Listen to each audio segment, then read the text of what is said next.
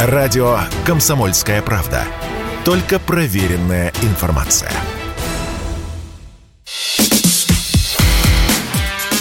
Диалоги на Радио КП. Беседуем с теми, кому есть что сказать. Здравствуйте, друзья. В студии радио «Комсомольская правда» Иван Панкин. Это диалоги с Александром Котцем, военным корреспондентом «Комсомольской правды». Саш, привет. Привет.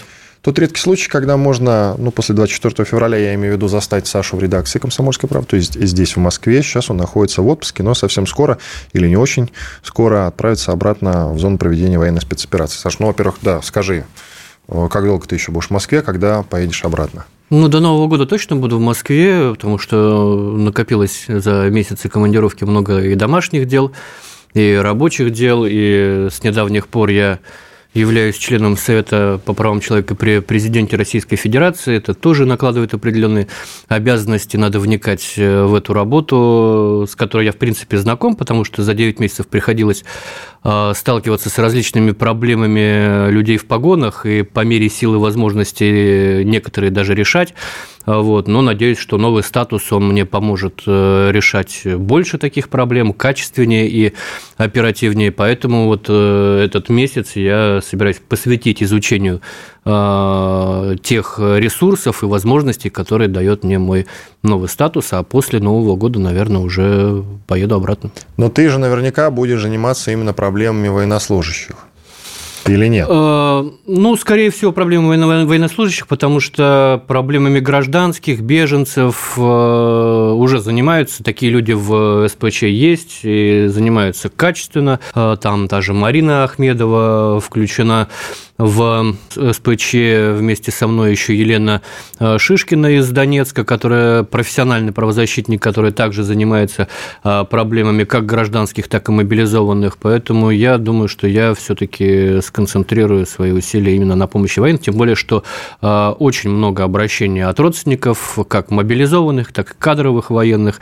В Телеграм они в основном поступают. Если до указа президента о моем включении в СПЧ это были ну, там, до 10-15 обращений в день, то сейчас это десятки обращений, которые, в принципе, можно структурировать по там, основным проблемным направлениям. Они тебе в телегу пишут, правильно? Да.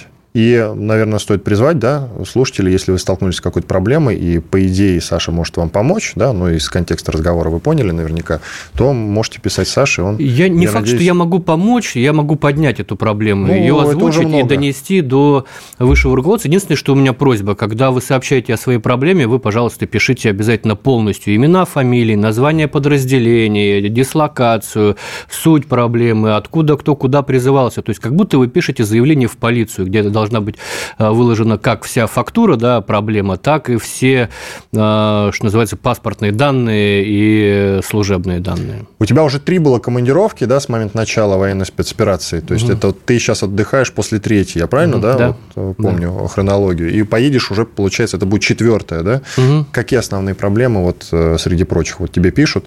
Ну, с чем мы сталкиваемся чаще всего сейчас? К, этой, к этому дню, скажем так. А с чем мы сталкиваемся в военной сфере или по жалобам? По жалобам, по жалобам, по жалобам. А, ну, можно выделить три направления. Первое – это мобилизованные, недостаточная экипировка, а, и это не всегда из-за Э, головотяпство командования. Да? Людей, допустим, экипировали, их э, привезли, э, выбросили в лес, они в лесу живут, а это ну, достаточно суровые условия, и форма очень быстро изнашивается. Попадает под обстрел КАМАЗ с, со снабжением, сгорает все, что у них было. То есть им изначально выдали, но это потерялось в бою. Иногда и преступное головотяпство тыловиков, которые недостаточно снабжают. То есть экипировка, снабжение э, – это основная проблема, тем более зимний период, а людей призывали осенью, их одевали в летнюю форму.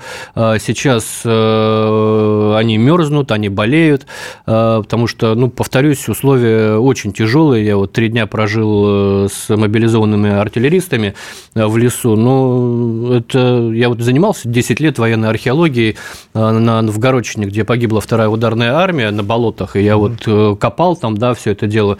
И ну, я поражался, как в таких условиях могли воевать наши деды. А сейчас вот их внуки и правнуки воюют в совершенно а, аналогичных условиях, и без качественной экипировки, особенно зимние сейчас, это очень тяжело. Есть жалобы на невыплату обещанных э, денег. Э, э, это очень остро вопрос стоит среди добровольцев. Их хоть и приравняли к обычным военным, но вот они почему-то сталкиваются с такими проблемами.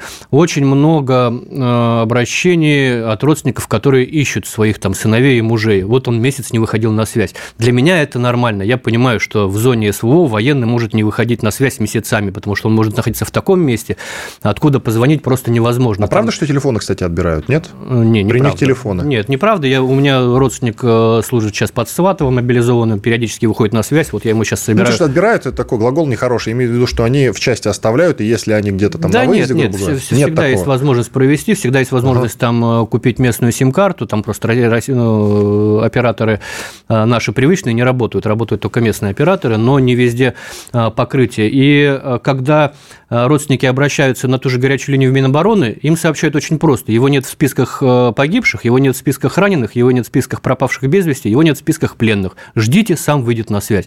Вот вместо того, чтобы сказать, с ним все в порядке, он служит, у него нет возможности позвонить, потому что там нет связи, не беспокойтесь, все будет хорошо. Они отвечают вот так. Да, а... Но с другой стороны, Саша, согласись, они, в принципе, перечислили все варианты, которые возможны. Но это Мы не успокаивает материнское сердце, понимаешь? Ну... И а, мать начинает э, искать альтернативные пути получения информации, а таким образом мы э, очень далеко зайдем. У нас есть опыт первой чеченской кампании, когда э, государство не работало с матерями, с ними начали работать чеченские боевики, изображая себя благородных донов. Сейчас уже первые сигналы есть. Сейчас, пожалуйста, вот совет появился э, матерей и жен э, онлайн-съезд, э, который состоялся тут на днях, который модерировал белорусский оппозиционер гей, находящийся в Польше. И когда он модерировал, у него, значит, за спиной висел украинский флаг. То есть враги уже начинают работать с нашими матерями, потому что они ищут альтернативные точки получения информации о своих родственниках. А на самом-то деле проблема решается просто. Я вот не понимаю, где э, у нас э, такой институт, как полевая почта. В Великую Отечественную войну э, человек мог опустить свой треугольник в любом конце страны, и он мог быть уверен, что это письмо дойдет до фронта, и с фронта придет ответ. Мы за 4 года войны, за 4 года войны, мы были до войны самой читающей страной, в войну мы стали самой пишущей страной. 10,7 миллиардов писем за Великую Отечественную войну прошло в обе стороны где у нас это, э, э, это полевая почта, я не понимаю. Родственники не знают, как отправить посылку с теплыми кальсонами, там, трусами, носками, как отправить родственнику свою посылку. Питерские журналисты провели эксперимент, отправили посылку на фронт, э, она шла два месяца, через два месяца они просто потеряли ее следы. То есть дошла она, не дошла, никто не помнишь знает. Помнишь песню «Белорусский вокзал»? Ну, конечно, помнишь. И почтальон сойдет с ума, разыскивая нас. Были там такие слова. Вот я не так давно столкнулся, наткнулся, вернее, на два эпизода. Первый погиб военнослужащий в зоне СВО. Его семья столкнулась с трудностями. И вот э, военный обозреватель пытается ему как-то помочь. Это, наверное, тоже довольно распространенная история. Да? Почему мы никак не можем победить? Эту, эту проблему. Но у него есть родственники. Почему им не оказывается необходимая помощь? Как вообще, в принципе, мы пришли к тому, что если человек служил, его семья или служит, а его семья сталкивается с какими-то проблемами, почему государство не идет срочно им навстречу? Может быть, еще и такой центр нужно центр создать, центр помощи Я не очень семьям понял, человек погиб, а... а семья столкнулась с какими-то проблемами, материальными или еще какими-то, не могут доказать там родство, возможно, вот такие вот нюансы, или еще что-то, выплаты какие-то там не получают возможно. Ну, Это ну, частая история сейчас? Сплошь и рядом, да, к сожалению. Во-первых, во-первых, к сожалению, э, есть э, проблема такая, когда, по словам сослуживцев, человек погиб, а документального, юридического подтверждения этого нет, потому что тело осталось на стороне противника – и э, он и без вести пропавшим не числится, и погибшим не числится, и, соответственно, и выплаты, как за погибшего, родственники не могут получить. И даже, может быть, там со слов сослуживцев э, они знают координаты, где лежит тело, но у нас э, вот не налажено взаимодействие. У нас обменами занимаются только две структуры. Это Министерство обороны и Федеральная служба безопасности. Все. Каких-то каналов народной дипломатии, по которым можно было бы обмениваться телами, которые были провели, кстати, в 2014 году по линии афганцев Э, ветеранов Афганистана, они есть и с этой стороны, и с той стороны. Вот у них были контакты в той же ЛНР, они налаживали, они обменивались информацией, они находили там тела, захоронения и обменивались телами, захоронениями, да, иногда просто отдавали в качестве жеста доброй воли, чтобы люди могли а, похоронить этих людей. Сейчас таких каналов, к сожалению, нет. Вот. И, ну да, и, наверное, нет э, какого-то качественного юридического сопровождения, чтобы родственники получали все, все, все, все причитающееся да, за э, своего погибшего или раненого. С ранениями, кстати, тоже есть проблемы с выплатами. Там, например, э, сейчас не, не, не очень охотно ставят диагноз контузия, например. Вот. Ставят, там, допустим, стресс, потому что не всегда есть возможность продиагностировать на специальной аппаратуре, там, МРТ сделать или еще что-то но ну, как-то в Великую Отечественную войну уже ставили контузии, МРТ тогда не было. А вот. Ну, это такие вещи. Я не знаю, почему это происходит, есть ли какое-то негласное указание экономить на выплатах. А, но мне кажется, это такой эксцесс исполнителя, когда, помнишь, а, во время ковидной эпопеи Путин распорядился платить врачам боевые, которые в красной там зоне включили бюрократию. А там включили потом... бюрократию и начали поминутно подсчитывать, да, сколько да, врач да. был в красной зоне, и вот поминутно платить. То есть ничего подобного в указе президента Путин не выступил, было. выступил и сказал, хватит заниматься да. бюрократией. Ну, вот, такое. к сожалению, у нас э, в стране некоторые проблемы решаются только в ручном режиме. И еще один эпизод, который я наблюдал недавно где-то на просторах Телеграма, было написано, что вот военнослужащий отправился в зону СВО. Жена его полностью снарядила. Мало того, что он был как бы не очень пригоден для службы, там где-то на 100 тысяч они накупили. Снаряги всякой разнообразные. Потом их там куда-то закинули в какое-то бетонное здание. Потом куда-то из этого бетонного здания увезли, но вещи попросили оставить там на месте. Потом, когда привезли, вещей уже не было. В итоге она, конечно, какими-то там стенаниями его все-таки выбила обратно, но 100 тысяч-то улетели, испарились как и, собственно, вся снаряга у тех, кто в том числе все-таки там остался. Вот такие эпизоды же тоже встречаются? Часто встречаются. Ну, кто-то украл. Кто-то украл. Кто а, ар- армия – это зеркало нашего общества. Армия не, не берется с Марса или с, с Венеры. Туда идут люди, которые живут э, среди нас. А среди кому нас война, живут, кому мать родна? Среди нас живут в том числе и нечистоплотные люди. И они в том числе попадают туда, в зону СВО. Случаи разные. Надо конкретно рассматривать каждый. Я же не знаю, э, по чьей вине пропало. То есть, это э, отцы-командиры себе, себе там, отжали э, это имущество, экипировку, или это просто раздербанили сослуживцы, которые решили, что уже никто не вернется, и а, можно спокойно присвоить себе эту экипировку. Но это, да, это история такая не единичная. Но есть ли у тебя и другое ощущение, понимание, что все-таки ситуация так или иначе в связи с этими эпизодами меняется к лучшему или нет? А, ты знаешь, а на самом деле проблема-то в том, что э, громче всего э, гремят негативные случаи, а их как бы меньше, чем О, позитива. Потому так. что я за последние там, два с половиной месяца, я был в командировке сейчас, э, на разных направлениях встречался с мобилизованными. Я встречался с ними на Херсонском направлении, на Запорожском направлении, на Сватовском рубеже. И это не то, чтобы вот меня возили специально по каким-то образцовым показателям. Нет, я сам выбирал направление, сам договаривался через свои личные связи, не через пресс-службу Министерства обороны, и сам ехал на передок, меня интересовали люди на передке. Я встречал, ну, что называется, соль земли русской, обычных наших мужиков, бывших там слесарей, бывших э, строителей, айтишник мне один попался. И, в принципе, они, конечно, не такие труд тактикул, что называется, да, не тактические прям такие разодетые экипированные, но, в принципе, нормально экипированные, живут, ну, в тяжелых, но терпимых условиях, живешь в тех условиях, которые создаешь себе сам, на передке я имею в виду, да. Человек, который приезжает с гражданки, тут ему лопату в зубы и по колено в воде роет себе окопы, делает дренажные канавы. Я просто тут смотрел на этих мужиков, и у меня ком к горлу реально подступал, то, что вот люди только из гражданской жизни выдернуты, брошены в этот ад, там на некоторых направлениях, особенно Сватовский рубеж, и они не теряют присутствие духа, они не теряют чувство юмора, проявляют э, чудеса храбрости, мужества и точности. Меня особенно запали в душу двое ребят, э, мобилизованных из Тамбовской области на Сватовском рубеже.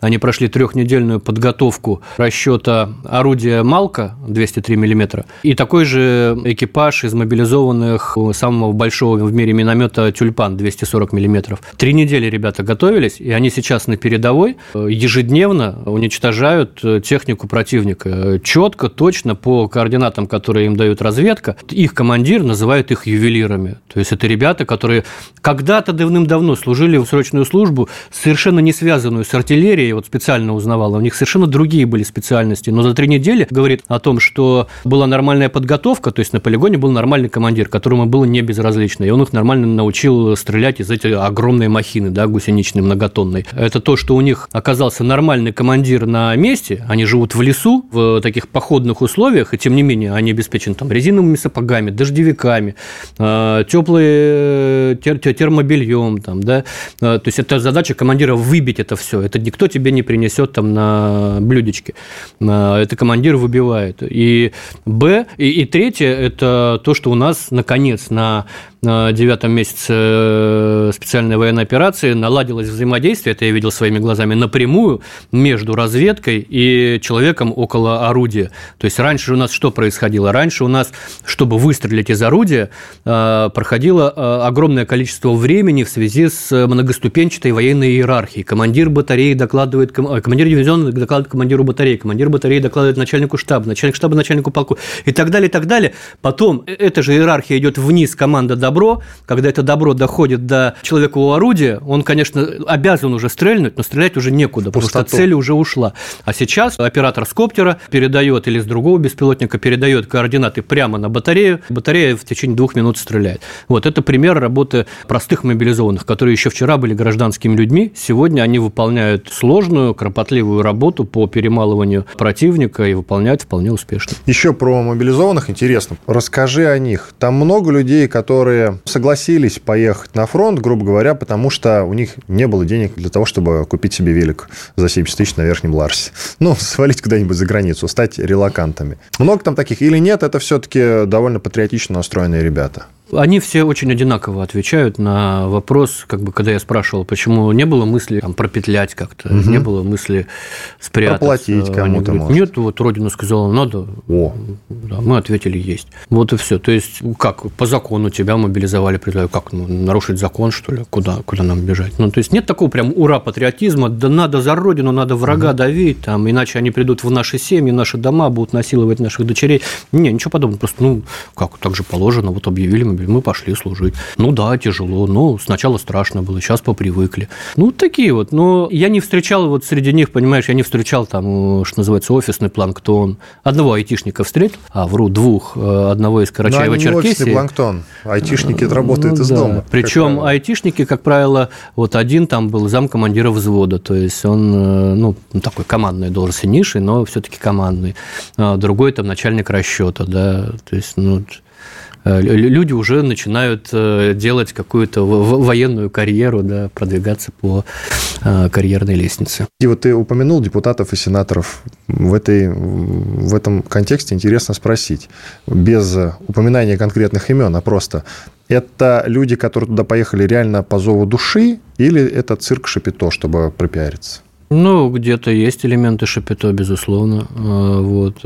Когда Э, человек там наездами да, приезжает на передовую, под, под камеру там отснял что-то, пострелял из чего-то и э, вернулся в теплый московский офис, это да. Но вот тот пример, который я переводил с казачьим отрядом Дон, это человек, который постоянно живет, живет в тех же условиях, что и его рядовые бойцы. Ну, я, я с ними жил на той же Кинбургской косе э, под Очаковым, то есть никаких вообще претензий нет. Ну, то есть есть и такие, есть и такие, безусловно вот эта атмосфера немножечко пораженческая, которая окутала наш быт за последние месяцы, она уже развеивается, как ты считаешь? То есть мы поняли, что надо переламывать ход боевых действий или нет? А, ощущается ли это, витает ли это ощущение в воздухе? Или пока нет? Вот Но... как там на фронте в этом смысле?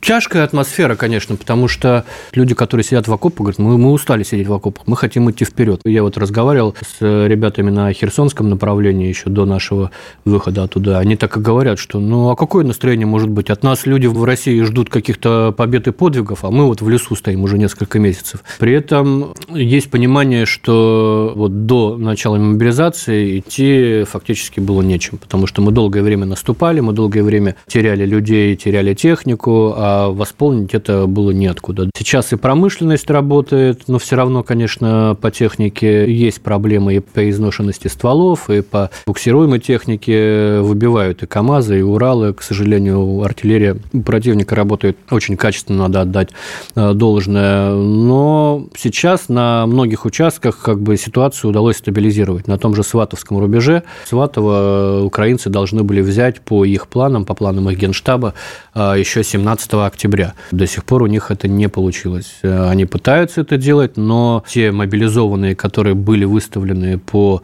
этой линии обороны, они сыграли свою роль. То есть они удерживают фронт. Да, мы знаем эти истории громкие как раз на Сватовском рубеже. Там почему-то больше всего этих историй с мобилизованными, которых без подготовки бросили на передовую, они уходят оттуда, э, говорят, что нас бросили командиры, пишут э, видеообращения. Мы их видим, да, поэтому нам кажется, что с мобиками, э, уж извините за это название, но мне кажется, это уменьшительно-ласкательное, что с ними вот все плохо на этом направлении. Но на самом деле это малая часть мобилизованных, которые присутствуют на, на этом направлении. Остальные удерживают позиции, остальные стреляют из малок и тюльпанов, остальные э, уже ездят на танках, и еще не подошла основная масса мобилизованных, которые проходят углубленную подготовку. Идет э, медленное, но продвижение на, на Бахмутском направлении, на, на, на направлении Артемовска. Там несправедливо отмечают только ЧВК Вагнера на этом направлении. Там есть и армейские, там есть и э, подразделения ДНР.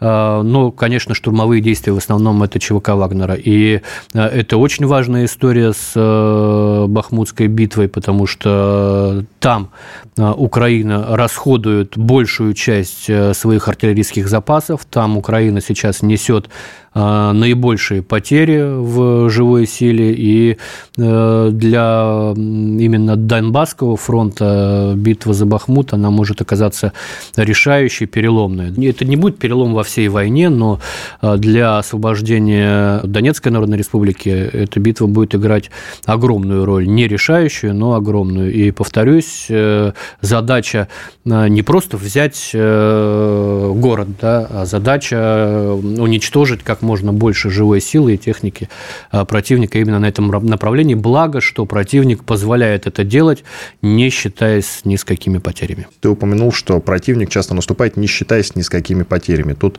а, глава Еврокомиссии Урсула фон дер Ляйен оговорилась, вероятно, а может быть, просто по Фрейду, сказала то, чего говорить не должна была о 100-тысячных потерях украинской армии. Цифра впечатляет и пугает, конечно, одновременно. Веришь ли ты в эту цифру, что у ВСУ такие потери? 100 тысяч человек. Эту цифру называла не только Урсула, эту цифру называли американские источники, эту цифру называли наши источники. Мне кажется, что сложно судить, да, то есть я не веду подсчеты э, флагов украинских на кладбищах э, украинских городов, да, вот недавно они решили не ставить флаги, чтобы не пугать народ э, количеством потерь. Я помню чеченскую кампанию, да, вторую, по окончании которой «Комсомольская правда» делала книгу памяти, в которой поименно назвала каждого погибшего русского солдата и офицера, каждого ведомства, которое там воевало. И это была тяжелейшая работа, с зубами вырывали, пассатижами вытаскивали из каждого ведомства все эти списки. И цифра, которая в итоге сложилась в этой книге памяти, она сильно превышала то, что объявлялось официально. Поэтому, безусловно, потери украинской страны выше, чем об этом говорит там тот же Арестович, да, до, до 15, Арестович. Э, до 15 тысяч. А,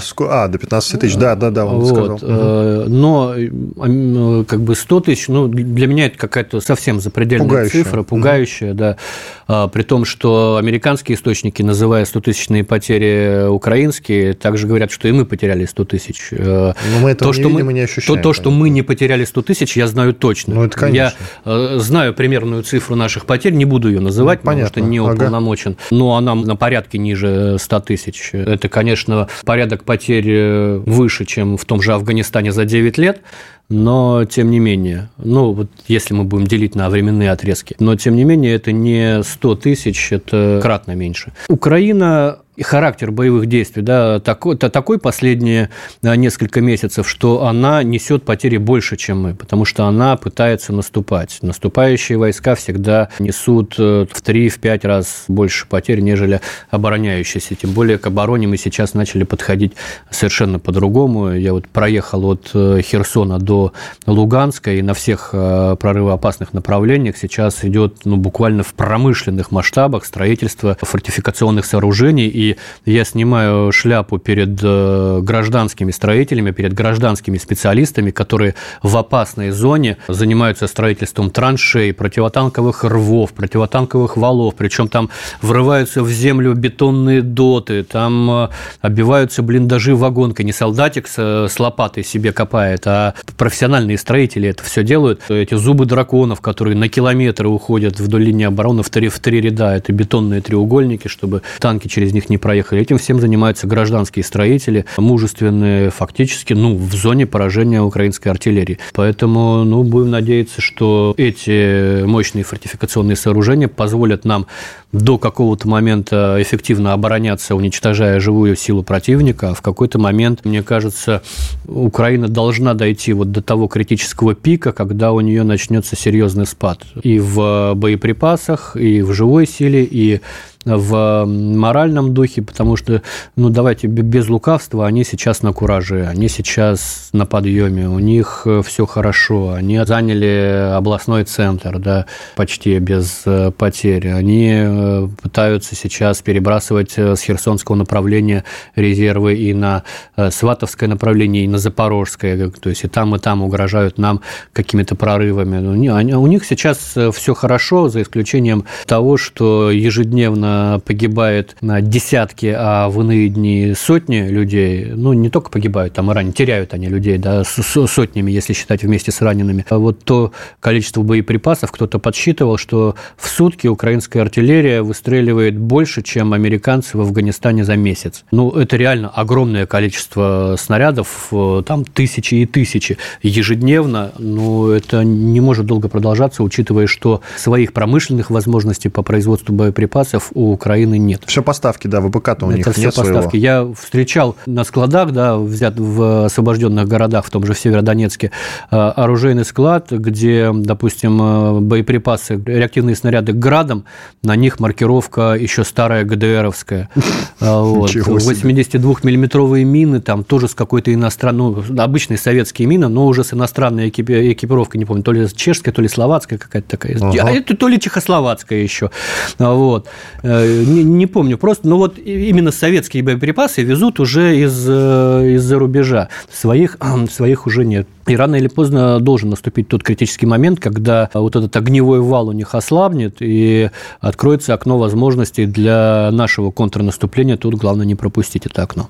Вот ты про строителей сказал. Надо напомнить, что тыловикам уже несколько месяцев, э, тыловиков, которые работают в зоне специальной военной операции, им будет присваиваться статус участника боевых действий. Как-то так это звучит, да? Ну, то есть, с соответствующими выплатами. То есть, и об этих людях тоже не забудут. Это очень важно. Те, кто строил, они действительно работают в условиях смертельно опасных, потому что, как ты сказал, в любой момент может прилететь, и это действительно важно. Ну да, одно дело, это люди, которые там отстраивают Мариуполь. Мариуполь сейчас э, самый там безопасный город, наверное, Донбасса, да, до туда ничего не достает. А есть люди, которые выстраивают оборону ну, в Запорожье, э, под э, Купинском, на Херсонском направлении. Это, конечно, героическая работа. Может, они сами не до конца это осознают, но это работа героическая. Оттолкнемся от слов того же советника Офиса президента Украины Арестовича, самый популярный военный эксперт на Украине, и почему-то очень популярен у нас. Я вот, кстати, не знаю, зачем его вообще к нам пропускают, но тем не менее он периодически говорит интересные вещи. Среди них, что у русских заканчиваются снаряды и ракеты. Но он, правда, это уже говорит с начала, с военной спецоперации. Тем не менее, он ведь давит на что? Обратите внимание, русские нас бомбят еще советским наследием. Что ты на, это скажешь? И вообще, как у нас действительно с советским наследием? Вот у нас ну... автоматы, как правило, советские или все-таки уже новые образцы? Мы, мы воюем с советским наследием, как бы у нас армия вооружена советским наследием. Куда, Это хорошо куда или плохо? Денешься. Это данность. Плохо, что у нас э, нет систем, подобных там французскому Цезарю, самоходной артиллерийской установки. Плохо, что у нас нет э, аналогов Хаймарса. Да. Ну, они вроде как есть, Торнадо С, но я, я не встречал. И чтобы кто-то рассказывал мне на фронте о его боевом применении, я такого тоже не припомню. Плохо, что у нас есть советское наследие прекрасный высокоточный э, активно-реактивный снаряд «Краснополь» угу. 152 миллиметра, который наводится по лазерному лучу. Ох. Но у нас не хватает э, «Орланов 30-х», э, беспилотников, которые, собственно, этот лазерный луч на цель наводят. Если у нас будет больше «Орланов 30-х» и «Алмаз-Антей» будет представлять нам не коптеры, какие-то похожие на китайские, да, там свой контроллер, да, там какая-то своя операционная система, но это не то, что нужно для того, чтобы переломить ситуацию сейчас. А сейчас нужна высокоточка. Я знаю, есть разработки, есть разработки, не буду говорить из какого существующего советского наследия, которые по а, своим тактико-техническим характеристикам а, будут превосходить Хаймерс. И у нас есть возможность их делать много, и эти системы уже испытываются в боевых условиях, но пока не поставляются массово. Но у нас не в оружии дело, у нас, к сожалению, отсутствует то, что называется разведывательно-ударным контуром. Он, если, если и есть, то по инициативе снизов, когда, допустим, профессиональный спецназ артиллерийский одной из российских спецслужб договаривается с артиллеристами из ЛНР, и они вместе работают. Там зала беспилотник летает, выискивает цели, отдает координаты, и тут же из орудия по ним э, долбят. Но это просто вот частная инициатива двух разных ведомств, двух разных до недавнего времени государств. Да? А так, чтобы это существовало у нас на практике и было внедрено в войсках везде, ну вот мы только-только начинаем к этому переходить. А я вот натыкался на комментарий на один, как раз э, под одном из постов, куда репостнули, в каком-то крупном канале в Телеграме, куда репостнули Арестовича, и там какой-то, очевидно, человек, который разбирается, прокомментил. Ну, если прилетают-то снаряды новые, а не старые, очевидно, что ракеты и снаряды закончатся совсем не скоро, а то и не закончатся. Вот я видел такое. Не, ну, э, ракеты, снаряды мы, мы как бы делаем сейчас... Он, смотри, э, он называл там, конечно, какие-то названия приводил, я их не запомнил, потому что я не разбираюсь в вооружениях так глобально. Но вот я запомнил основные вещи, что прилетает новое, а не старое. Это тоже не, не очень хорошо. Это значит, что все старое уже выгребли. И есть проблемы там в какой-то момент. А он написал, что старое лежит в резерве. Мне кажется, Вряд что, ли, это, да? что это ерунда, да, потому что сначала надо израсходовать старое, потом уже работать с новым. Причем говорят, что новые не обязательно очень хорошие, потому что все-таки госприемка советская это, это по-моему, ты писал другое. про автомат Калашникова 78 года, который лучше, чем современный. 74-го, да. 74-го даже? Да. Ничего себе. Ну, он так и называется, АК-74. Я, я с таким автоматом, а, ну, как бы, это нормальный автомат, который прошел проверку временем, и ничего страшного в этом нет. АКС-74, я с таким автоматом служил в армии. АК-12, которые современные, которые выдают там многим мобилизованным сейчас, на него, наоборот, очень много нареканий. Во-первых, он тупо тяжелее, чем АКС-74, который работает э, тем же самым механизмом, с той же самой убойной силой, с той же самой дальностью, с теми же самыми патронами. Ничего в этом такого страшного нет. Это ну, обычный автомат. М-16 или бушмастеровские винтовки американские, они сильно моложе, но тоже старые проверенные винтовки, с которыми воевали там М4 те же еще во Вьетнаме. А, до сих пор они есть на вооружении американской армии. Ну, это автомат, который э, доказал свою эффективность, пройдя сквозь года, и ничего в этом странного нет. Стволы, как бы говорят, тоже лучше были раньше, чем, чем, чем, чем вот они сейчас делают. Не знаю, с чем это связано, но тем не менее, если советское, это не значит, что плохое. Наоборот, советское значит отличное. Вот ты поедешь после Нового года на фронт, у тебя какие ожидания? Я понимаю, вопрос банальный, очень общий, но тем не менее. Так или иначе, ожидания же какие-то есть? Ты знаешь, уже нет. Уже нет. То есть не, не хочется лишний раз разочаровываться, поэтому я еду просто дальше работать, рассказывать о людях, которые воюют, рассказывать о людях, которые лечат раны, рассказывают о людях, которые помогают. То есть для меня война – это прежде всего люди, а не какие-то события. Если события проходят какие-то, ну, очень хорошо. Но за вот в этом году я в командировке был почти 8 месяцев из 12, э, да. За это время ну вот на мое присутствие в зоне СВО не пришлось ни одного взятия города. Вот мне обидно, что я до сих пор не взял ни один город. вот. То есть я приезжал, условно говоря, в Рубежное, его позавчера взяли. Я приезжал в Лисичанск, его вчера взяли. Не говоря уже там о, о всей республике Луганской, которая была взята, пока я ничего не брал в Киевской области или в Харьковской области. Да, Изюм тоже без меня взяли. Ну, там мелкие поселки, это не в счет. Поэтому там не ожидания, а вот из, из таких, из пунктиков, пунктиков в виш-листе, это взять какой-то город. Тем более, что э, любимый всеми нами Арестович говорил, что Лисичанск – это последний город, который взяли российские войска, больше никаких городов они не возьмут. Поэтому хочется сфотографироваться на фоне э, администрации какого-нибудь города э, и, и, и передать привет Арестовичу. Его коллега Арестовича, я имею в виду, Подоляк, тоже советник офиса президента Украины, сказал довольно уверенно, что через полгода они возьмут Крым. Что скажешь, насколько это вообще ну, реально? Бог После того, понимаешь, я к чему задал вопрос? Наверняка ты помнишь, как летом разгонялась тема про контратаку украинской, украинской армии, и мы тогда немножко посмеивались, конечно. Было неожиданно. Но потом как бы вот мы столкнулись с трудностями с некоторыми. Сейчас стоит ли этого бояться? Или наши руководители поняли, что все Бояться не надо, надо... Серьезнее надо, надо относиться. Надо понимать, что они держат это в уме и держат на полном серьезе. То есть это не какое-то сумасбродное заявление э, городского сумасшедшего. Э, у них действительно это есть в планах. И я тебе скажу, что если бы мы не начали специальную военную операцию, я вот сейчас не пропагандистскими штампами говорю, угу. я в этом уверен лично. Давай. А, они бы начали операцию против Донбасса, начали бы в марте или в апреле, они бы ее начали. И они бы Донбасс смяли, если бы там нас не было. Но они бы просто задавили количеством. И на кураже они бы пошли дальше на Крым. И при том беспорядке э, в наших э, в силовых структурах, какой показало начало СВО, мне кажется, что какую-то часть Крыма они бы даже прошли. А вот. Э, на, на, на кураже дальше бы завязались тяжелые бои, и то, что сейчас происходит на территории Украины и на территории новых э, российских регионов, происходило бы в Крыму.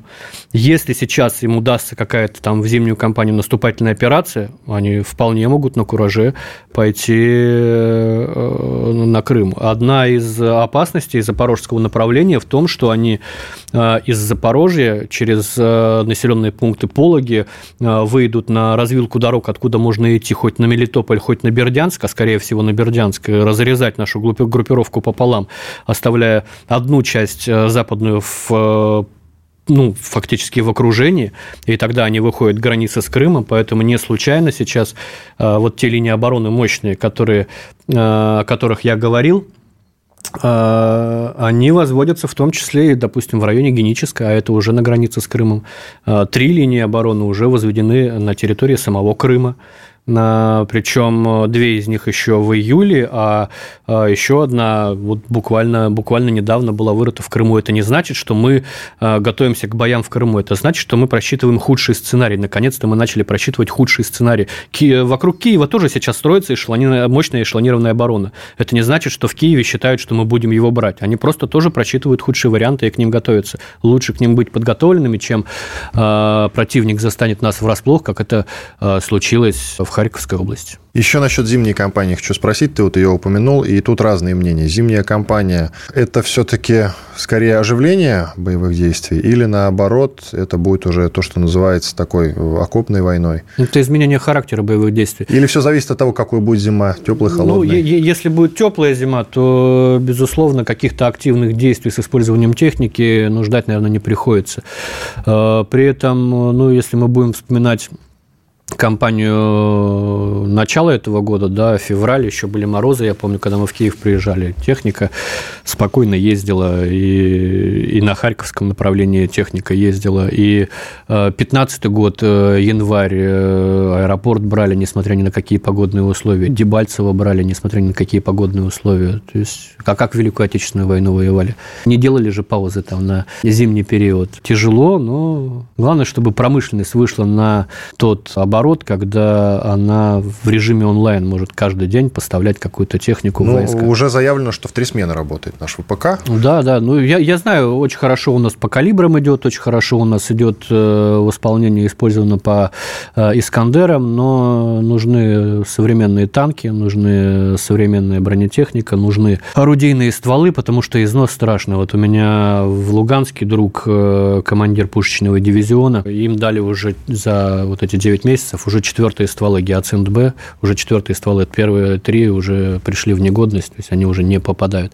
Износ очень серьезный. Хорошо. А что касается экипировки, были жалобы в начале, мы с тобой как-то давно об этом говорили, что есть проблемы, но как ситуация налаживается, как ты ее сейчас оцениваешь?